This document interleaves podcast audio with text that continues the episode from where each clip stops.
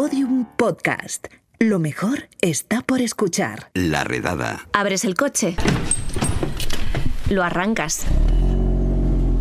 Te pones un podcast de Podium Podcast o en su defecto sintonizas la cadena SER. Como Partido Popular, Ciudadanos y Vox piden a la alcaldesa Noelia Pose que Porque claro, ¿qué vas a escuchar si no? Cuando de pronto empiezas a perder la señal. Cambias de dial compulsivamente, no encuentras nada que se escuche medianamente bien, salvo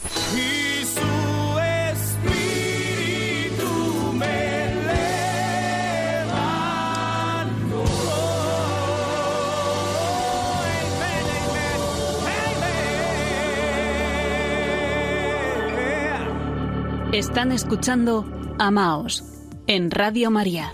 Y con esta fuerza y alegría comenzamos el programa, porque el Espíritu de Dios está aquí, está con nosotros. Radio María siempre está ahí para ti, sorteando cualquier obstáculo de cobertura. Pero vamos a empezar por el principio. Te traigo en ofrenda. ¿Qué es Radio María? Nos lo cuenta el periodista del Confidencial Guillermo Cid, autor del texto El misterio mariano de las ondas. ¿Por qué Radio María se escucha donde nadie llega? Es una especie de fundación internacional que nació en 1983 en, Italia, en una pequeña iglesia eh, que la creó un italiano, un cura italiano que se llama Livio Fanzaga. Y la cosa es que se convirtió en una fundación un poco adscrita a la iglesia, pero que no dependía de ella. Entonces se fue expandiendo por todo el mundo y bueno, ahora está en 85 países, digamos que funcionan de forma autónoma, cada una tiene su propio gestor, su propio grupo que, que- que la maneja, su propia forma de actuar, pero entre ellas digamos que colaboran. En España existe desde 1999 y bueno, empecé una pequeña iglesia puso un repetidor en, la, en el techo y la cosa es que empezó a crecer un montón y, y hasta ahora, que está dirigida por unas eh, sí, seis personas que tienen el- digamos, la junta directiva, tiene un presidente y un director. El director siempre tiene que ser un párroco, que ahora es Luis Fernando de Prada, y el, el presidente es una persona muy conocida en el mundo de los medios, que es José Manuel Díez Quintanilla, que bueno, estuvo en Unidad Editorial como ejecutivo, en Intereconomía y demás. Y vamos, ellos dos mandan en la emisora desde 2013. ¿Y cuántas personas colaboran exactamente en Radio María? Pues no se sabe. La verdad es que mm, el número de voluntarios y donantes es, es secreto, o sea, no, ellos no dan ese dato, eh, porque bueno, dicen que no es importante y que, bueno, pues como son una fundación y demás, pues se permiten eh, guardárselo, digamos. Pero sí que el número de empleados me- nos lo dieron y son unas 27 personas en plantilla, pero vamos, también hay que decir que mucho del trabajo lo hacen voluntarios, que incluso, bueno, como curiosidad, incluso el call center es muchas veces atendido por voluntarios que se instala una especie de de, ¿cómo decirlo? Bueno, de estación en su casa a la que van llegando llamadas de, de los oyentes. Entonces tú llamas y eh, te puede aparecer una señora, pues no sé, de Jaén, de Granada, un señor de, de Córdoba, que te coge el teléfono y bueno, pues te explica todo de la emisora, te pasa los contactos, te mm, contacta con la gente de comunicación, con el presidente, con el director. Vamos, que si llamas a Radio María te puede atender un señor de Lugo.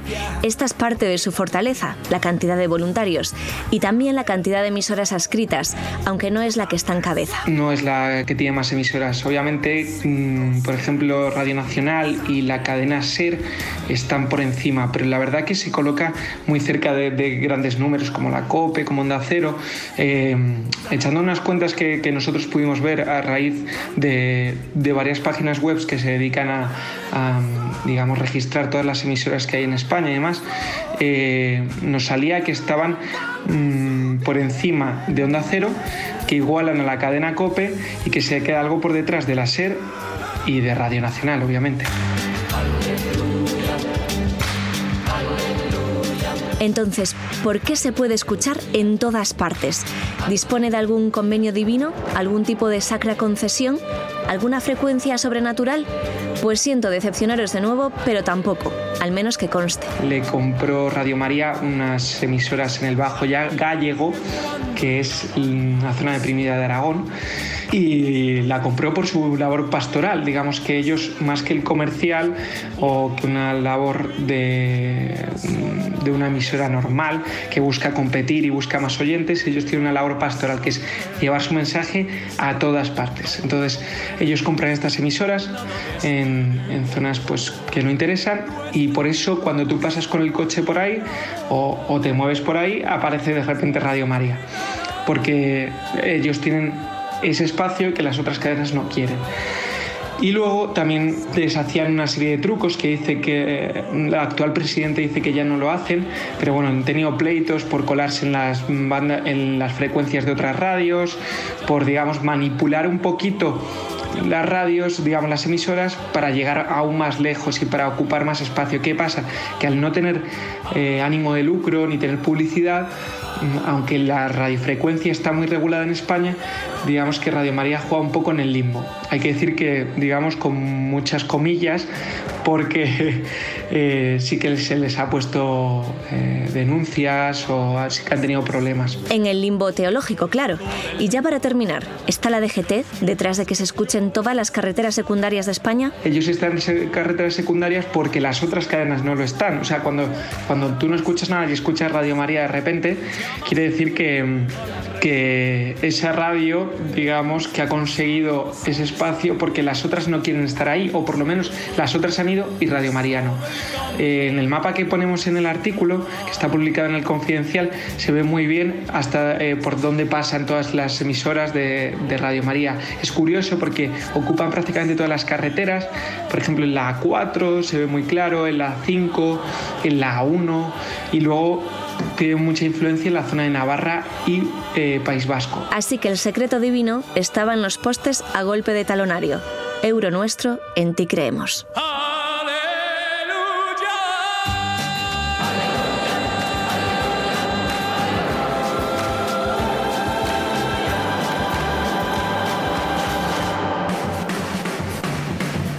Bueno, pues hasta aquí el podcast de hoy. Pero antes de marcharnos, religión.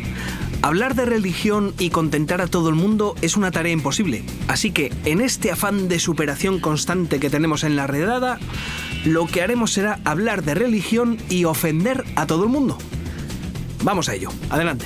Vamos a empezar por la cristiandad, sin tapujos. Lo que